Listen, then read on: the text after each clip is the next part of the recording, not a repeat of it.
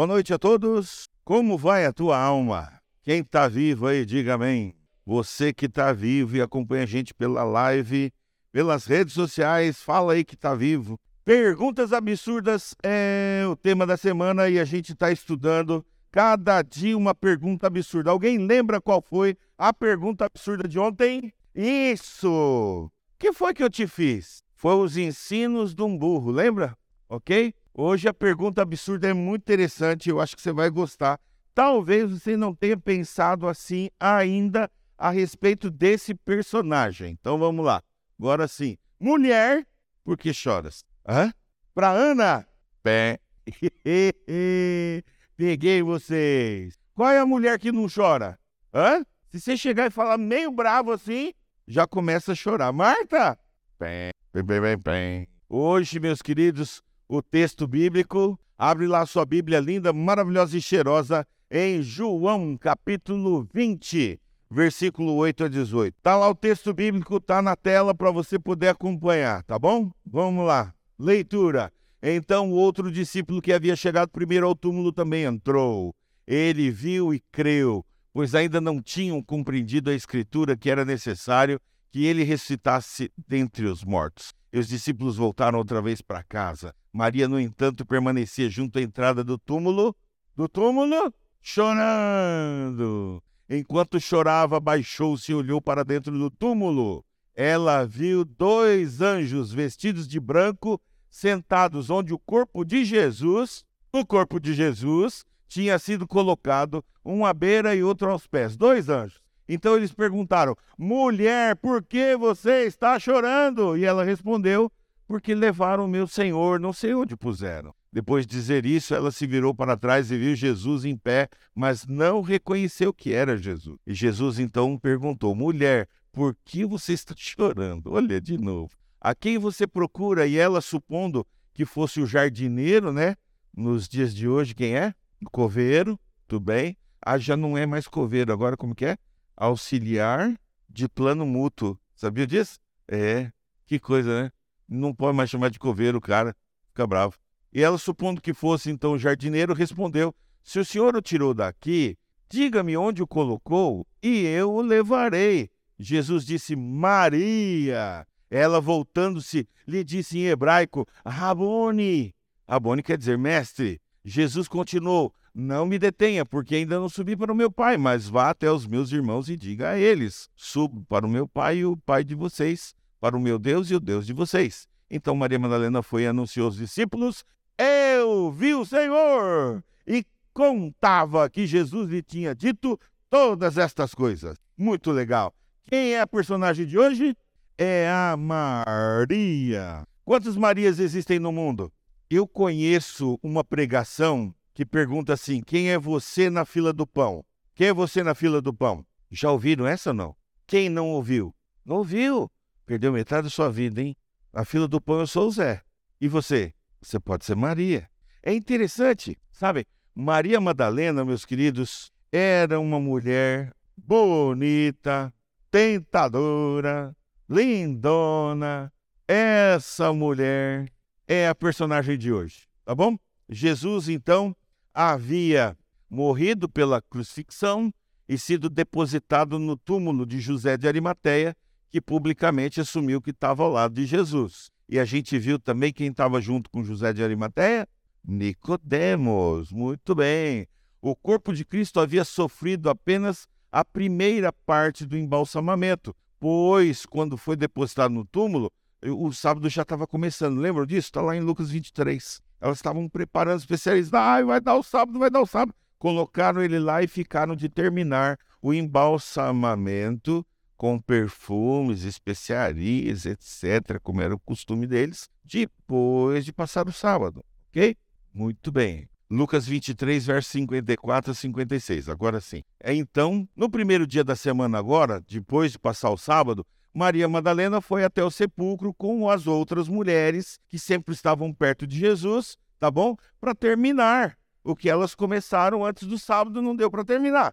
Chegando lá, qual não foi a sua surpresa ao ver que aquela pedra pesadíssima, colocada para fechar o túmulo, havia sido removida e o corpo do Salvador já não estava mais lá. Aquela pedra que havia sido selada, lembram? para que ninguém pudesse mexer, soldados colocados de guarda lá para ninguém colocar, roubar o corpo para poder dizer: olha, ele ressuscitou. Que coisa! Quando ela chegou lá, a pedra havia sido removida e o corpo do Salvador já não estava mais lá. É interessante, Maria amava Jesus demais, meus queridos, porque foi ele o único que lhe concedeu perdão. Lembram? Vai, eu também não te condeno. Não peques mais. Foi ele que deu valor diante dos homens, não a considerava como uma prostituta, mas alguém especial para o reino dos céus. Muito importante isso aqui. Deus olha para a gente como alguém muito importante no reino dos céus. Filhinhos muito amados do Senhor.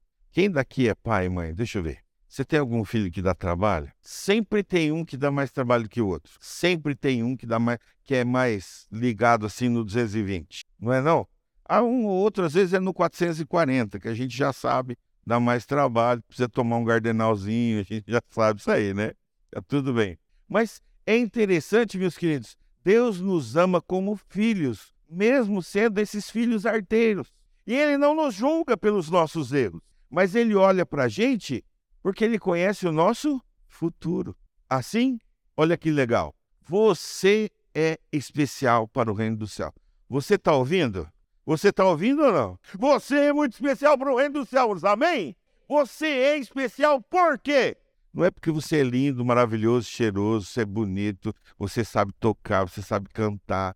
Não é porque você é grande, você é pequeno, você é baixinho, ou você é gordinho, ou você tem cabelo, ou você não tem cabelo. Nananina, não. Você é importante e muito especial para todo o universo porque você é o objeto do maior amor de Deus a ponto dele vir a essa terra morrer por você. Que loucura! Você morre por alguém? Hã? Fala sério. Você morre por alguém? Na hora do vamos ver, o que, que você faz? Você pula fora. Jesus, meus queridos, ele tinha, inclusive, o privilégio que, se ele quisesse, ele poderia convocar uma legião de anjos que acabava com todo mundo que estava fazendo ele sofrer. Era só ele falar. Ele não precisava nem falar, era só ele olhar e piscar o olho. Todo mundo morria na memória ali. Mas ele suportou por amor a você. Então, você realmente, de verdade, acredite, não é conto de fadas, não é mentira de ninguém, não é nada além do que a verdade. Você é, para valer, muito especial para Deus. Assim, ao ver o sepulcro vazio, meus queridos, ela não se lembrou das várias vezes que Jesus mencionou que ele ia morrer, o terceiro dia ele ia ressuscitar. Então ela começou a chorar. A mulher é assim, é impressionante. Homem fica procurando uma razão. A mulher, ela desaba diante de uma situação que ela não pode controlar. E às vezes, para poder controlar uma situação que ela não pode controlar, ela controla através do choro. Não é assim? Tá lá. Ela começou a chorar, temerosa dos principais dos fariseus terem levado o corpo do Senhor Jesus. Vocês já pensaram se fosse eles que tivessem levado? O que eles não iam fazer com o corpo de Cristo? Provavelmente seria martirizado, né? cortado em pedaços e espalhado para todos os lados. Ela estava temerosa por isso. Assim, de repente, os discípulos vieram, olharam, está vazio, e agora, meu Deus, foram se esconder. Presta atenção, foram se esconder. A Bíblia diz que eles ficaram escondidos aonde? O que, que eles foram fazer? Saíram dali, fugidos, foram fazer o quê? Se esconderam aonde? No cenáculo. Portas trancadas. Lembram do fato de que Jesus atravessou a porta a primeira vez e disse: Que ele disse? Pai seja convosco. Tomé, Dídimo, conhecido como Dídimo. Dídimo é gêmeo. Tomé devia ter ido encontrar o irmão. Tomé voltou. Na outra semana, Jesus apareceu e olhou para ele. Você diz que não acreditava se não colocasse a mão na minha feridinha. Vem cá, coloca a mão aqui, bonitão. Lembram disso agora? Agora lembraram? Maravilha. Agora que coisa impressionante, gente. Presta atenção, enquanto os discípulos fugiram, Maria não saiu dali. Olha o amor que essa moça tinha por Jesus, meus queridos. O diabo até isso distorceu com um filme que colocou por aí esses tempos atrás, dizendo que Maria e Jesus eram amantes. Que pecado, gente, pensar isso. Sabe por quê? Se Jesus tivesse pecado, meus queridos, ele não poderia ser o nosso Salvador. Ele não poderia ser nosso substituto, porque o cordeiro do sacrifício tinha que ser perfeito, sem mancha, sem pecado. É tão fácil derrubar esse argumento, mas tem gente que diz, nossa, será que era verdade? Alô? Maria ficou lá por amor genuíno, meus queridos. E esse amor genuíno de entrega de Maria fez com que ela fosse privilegiada. Porque, de repente, Maria consegue ver dois anjos. E os dois monitores estavam aonde? Sentado, um na cabeceira e o outro onde deveria ficar os pés do defunto. E os dois estavam lá, lá, lá, lá, lá, lá, lá, lá, lá, lá. Legal, os discípulos vieram aqui, não viram a gente, lá, lá, lá, lá, lá, lá, lá. De repente, Maria olha e fala, opa, quem são vocês? E um dos anjos pergunta para ela, mulher, por que chora? Você sabe quem era pelo menos um dos anjos ou não? Qual foi o anjo que foi lá em nome de Deus e disse, Jesus, teu pai te chama, que ocupou o lugar de Lúcifer. Gabriel, obrigado. Esse, pelo menos um a gente sabe, né? Ah, que legal, hein? Aí, por que que tá chorando? É a pergunta absurda, feita pelo anjo, mas olha que interessante, vamos lá. Depois de responder, percebeu alguém perto de si. Era uma pessoa, ela olhou. A gente hoje sabe que era Jesus, mas ela olhou e não percebeu que era Jesus. Ela pensou que era o coveiro, o jardineiro, né, daquele tempo lá, que cuidava, né, ali do, do lugar. Então, o desconhecido olhou para ela e também perguntou a mesma coisa que o anjo: Mulher, por que choras? Gente, é sério demais. Isso aqui é muito legal a gente entender isso. Tem gente que vive chorando quando deveria estar sorrindo. Bom, desesperado, engolfando o ar, as lágrimas correndo pela face, ela pede ao desconhecido o corpo do seu mestre, pensando que ele tinha levado, ganhado um dinheirinho aí de alguém e levado o corpo.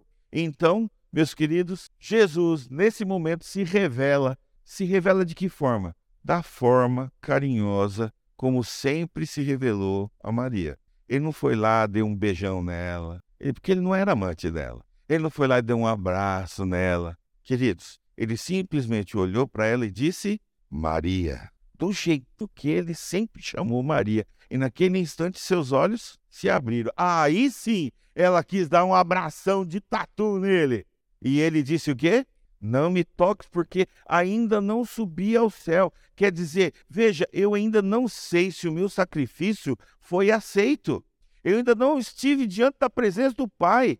Eu acabei de ressuscitar e você é a primeira pessoa que me vê. Privilégio. Você parar de condenar o pessoal que cai em pecado, tá? É, que às vezes a gente está segurando a pedra na mão, esperando o cidadão pecar. Quem vai ser o primeiro? lugar na testa. Irmãos, que coisa maravilhosa. Aquela mulher que foi pega em adultério, que foi iniciada no adultério pelo seu próprio tio, aquela mulher que foi, que vivia em adultério, mas que foi perdoada por Jesus, olha a vida dela como mudou. Olha a vida dela como mudou. A nossa também pode mudar, mas você tem que acreditar. E você também não é só acreditar, né? E ficar fazendo cara lá de estátua. Você tem que mudar, você tem que viver a mudança. E Maria viveu a mudança.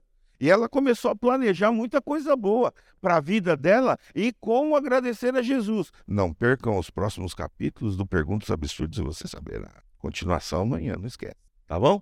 Então ela chamou Jesus como ela costumava chamar, Rabone, que quer dizer meu Senhor ou meu mestre. Tá bom?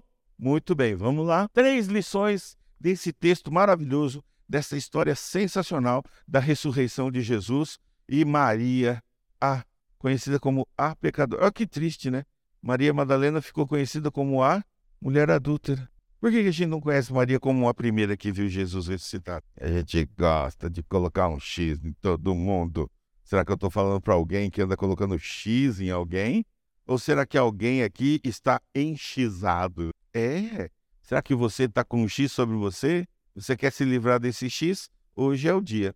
Três lições importantes que a gente pode tirar, então, desse texto maravilhoso. Primeira lição, por que perdão? Vamos lá. Primeira lição é perdão. Por quê? Maria amava Jesus com um amor singular, especial, verdadeiro, sincero, desinteressado sexualmente, né? Cristo foi o único a lhe demonstrar apreço publicamente e não condenou a sua vida, não condenou a pessoa, mas condenou os seus pecados. Por isso ele disse: vai e não peques mais. Bom, precisamos aprender mais sobre o perdão, gente. Não podemos nos arrogar que esperamos a volta do nosso Senhor Jesus e não conseguimos perdoar as pessoas ou até mesmo a igreja que essas pessoas representam. Eu marco a pessoa. Né? Você vai ver. É você mesmo. Não adianta você fazer essa cara. É você. Você vai ver, você me paga. Um dia te dou troco. Não é assim que acontece? Ah, vou mais para frente um pouquinho. Olha lá. Só não perdoa quem não precisa de perdão, meus queridos. O Pai Nosso diz: Pai, perdoa como nós temos perdoado. Assim, todos somos pecadores e nós também carecemos do perdão divino. Nós precisamos do perdão de Deus, mas nós também precisamos perdoar aquelas pessoas por quem Deus morreu. Mas eu vou mais longe. É necessário olhar mais para Jesus para aprender esse exemplo de perdão aquela que era a mais culpada de todas, a que foi pega publicamente em pecado, a escória da rua, ter um exemplo de perdão para gente nessa noite. Que coisa! Será que alguém aqui precisa de perdão hoje? Será que eu estou falando para alguém que precisa aprender a perdoar? Será que eu estou falando para alguém hoje que ainda está vivendo da mágoa? A pessoa que vive de mágoa, eu falo para o pessoal, poder entender, eu vou falar para vocês também. Já viram mexerica? Eu amo mexerica. É maravilhosa. Principalmente quando ela não engana a gente, né? Que tem umas mexerica que você abre e tá seca. Mas quando ela tá docinha, não é bom mexerica? Pois é, agora você imagina. Aquela mexerica maravilhosa, docinha, você sabe, mas não conseguiu comer durante a semana por um motivo ou outro tal. Chegou no, na sexta-feira, você comprou no domingo, chegou na sexta-feira, você vai comer a, danada da mexerica e ela tá mochinha, estragada. É isso que a mágoa faz com a gente. E a gente vai ficando feio, horroroso, por dentro e por fora, parecendo uma mexerica estragada. Verdade. Hora que tira a casca não sobra nada lá dentro. E às vezes a casca também estraga. Bom, vamos lá. Segunda lição de hoje: lágrimas. Quem aqui não chora, né? Aquela história de que o homem não chora é uma balela, uma mentira muito grande. Homem, acho que chora mais do que mulher. Mulher aguenta mais o tranco, mais a dor. Homem, a mulher tá com Covid e ela tá limpando a casa e fazendo comida. Homem tá com Covid e tá lá na UTI. É, é. Que coisa, não? Chorar, meus queridos, não é pecado. Tá me ouvindo? Chorar não é pecado, nunca foi. Tem gente que acha que é errado chorar, que o homem não pode chorar, que chorar na frente dos outros é ridículo. Ainda não. Chorar nunca foi, não é pecado. Existem momentos em que as nossas lágrimas expressam toda a nossa dor, até mesmo a nossa frustração diante de alguma decepção. Mas há momentos em que as nossas lágrimas, elas atrapalham. Você já ouviu falar da Maria Chorona? Hã? Tem a Maria Chorona, o Zé Chorão. Será que eu estou falando para algum Zé Chorão nessa noite? Alguma Maria Chorona nessa noite? Manteiga derretida. No meu tempo de escola, tinha uma moça. Essa menina, né? Menina. E essa menina era assim. A professora chegava e falava assim: Jaqueline! Ela começava a chorar. É impressionante. A gente chamava ela de manteiga derretida. E não era bullying, porque ela sabia que ela era uma manteiga derretida. Sabe, meus queridos, as lágrimas de Maria não deixaram que ela reconhecesse o Senhor Jesus naquele instante. Foram as lágrimas de Maria que impediram que ela reconhecesse que aquele homem não era o jardineiro, mas que era o seu amado Senhor. Jesus teve que entrar no meio e teve que intervir para que as suas lágrimas não atrapalhassem a sua visão. Será que nessa noite eu estou falando para alguém que anda chorando demais, murmurando demais, rateando demais, mordendo freio demais. E isso está impedindo você ver o Salvador como ele realmente é.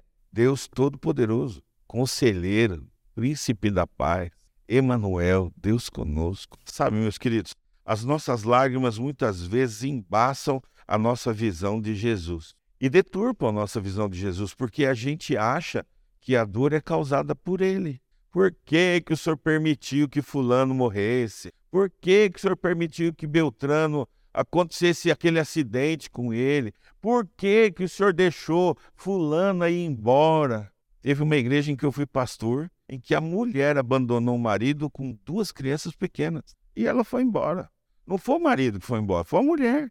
E aí a, a mãe dele, a sogra dela, dizia assim: ai, batia no peito, só Deus para ter misericórdia, porque olha, não sei, ai, eu tô sentindo um negócio, parece que Deus abandonou a gente. Gente, coisa de louco.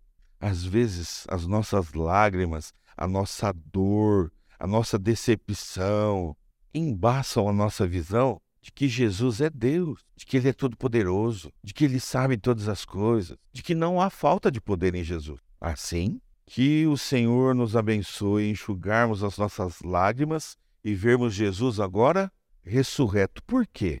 Porque, irmãos, a maior, melhor e mais importante visão que todos nós poderíamos ter como cristãos é Jesus vencendo a morte. Quando ele venceu a morte, ele deu aquele golpe mortal na cabeça da serpente. Quando ele venceu a morte, ele garantiu o nosso futuro eterno. Quando ele venceu a morte, meus queridos, Satanás foi derrotado.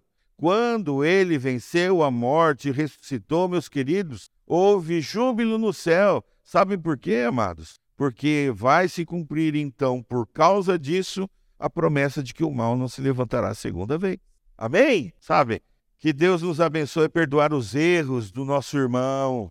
Que Deus nos abençoe, meus queridos, a perdoarmos até mesmo a igreja às vezes a gente erra também, como Jesus perdoou Maria. Será que eu estou falando para alguém hoje que está chateado com a igreja?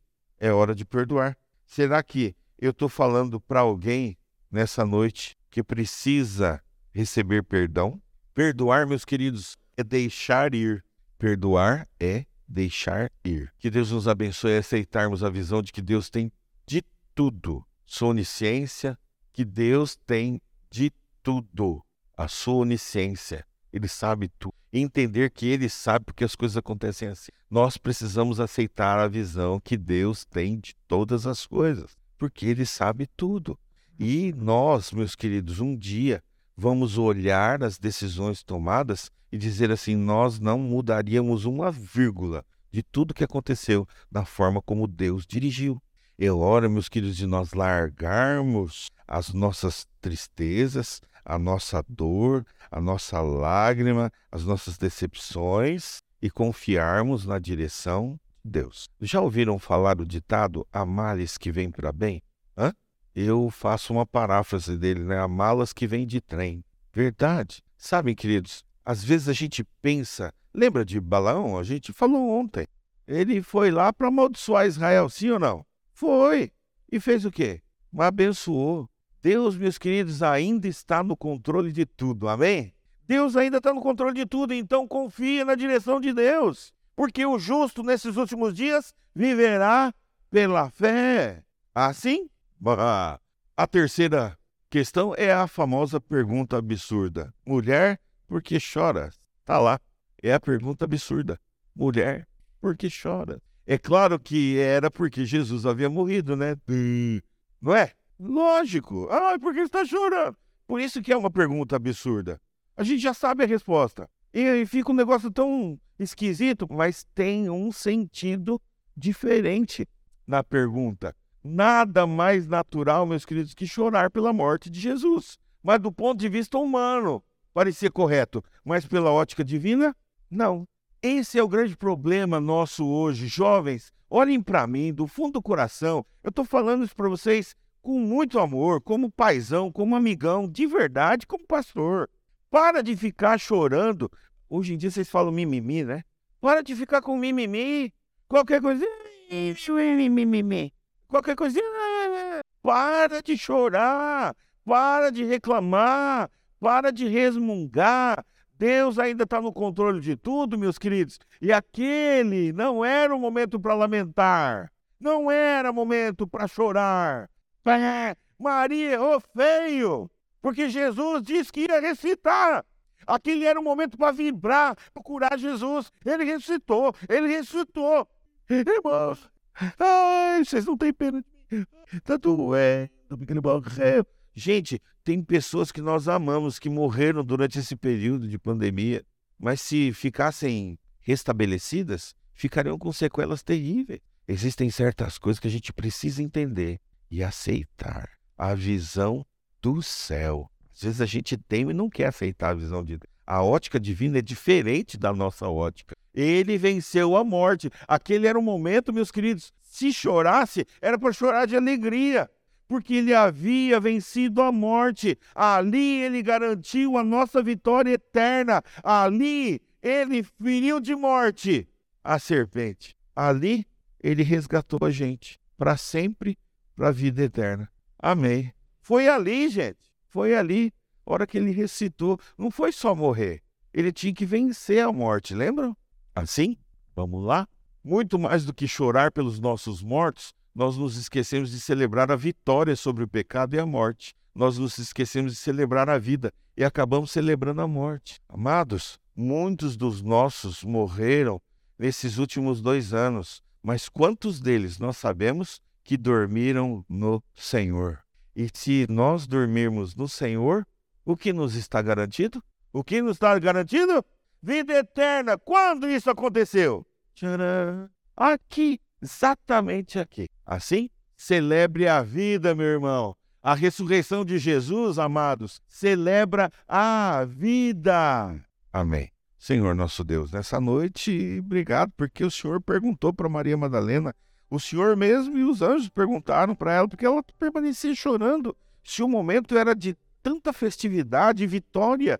Era num momento de comemoração. Quantas vezes a gente fica choramingando dentro da igreja, tentando atrair de alguma forma o compadecimento, a compaixão das pessoas. Pai, ajuda-nos, por favor. Eu não sei esse tipo de cristão. Ajuda-nos, por favor, a enxugar as nossas lágrimas, a desembaçar os nossos olhos espirituais e ver a vitória grandiosa que Cristo já nos concedeu. E que essa vitória nos traga força, vigor para poder permanecer em pé, ainda que caia no céu. Nós te rogamos em nome de Jesus. Amém.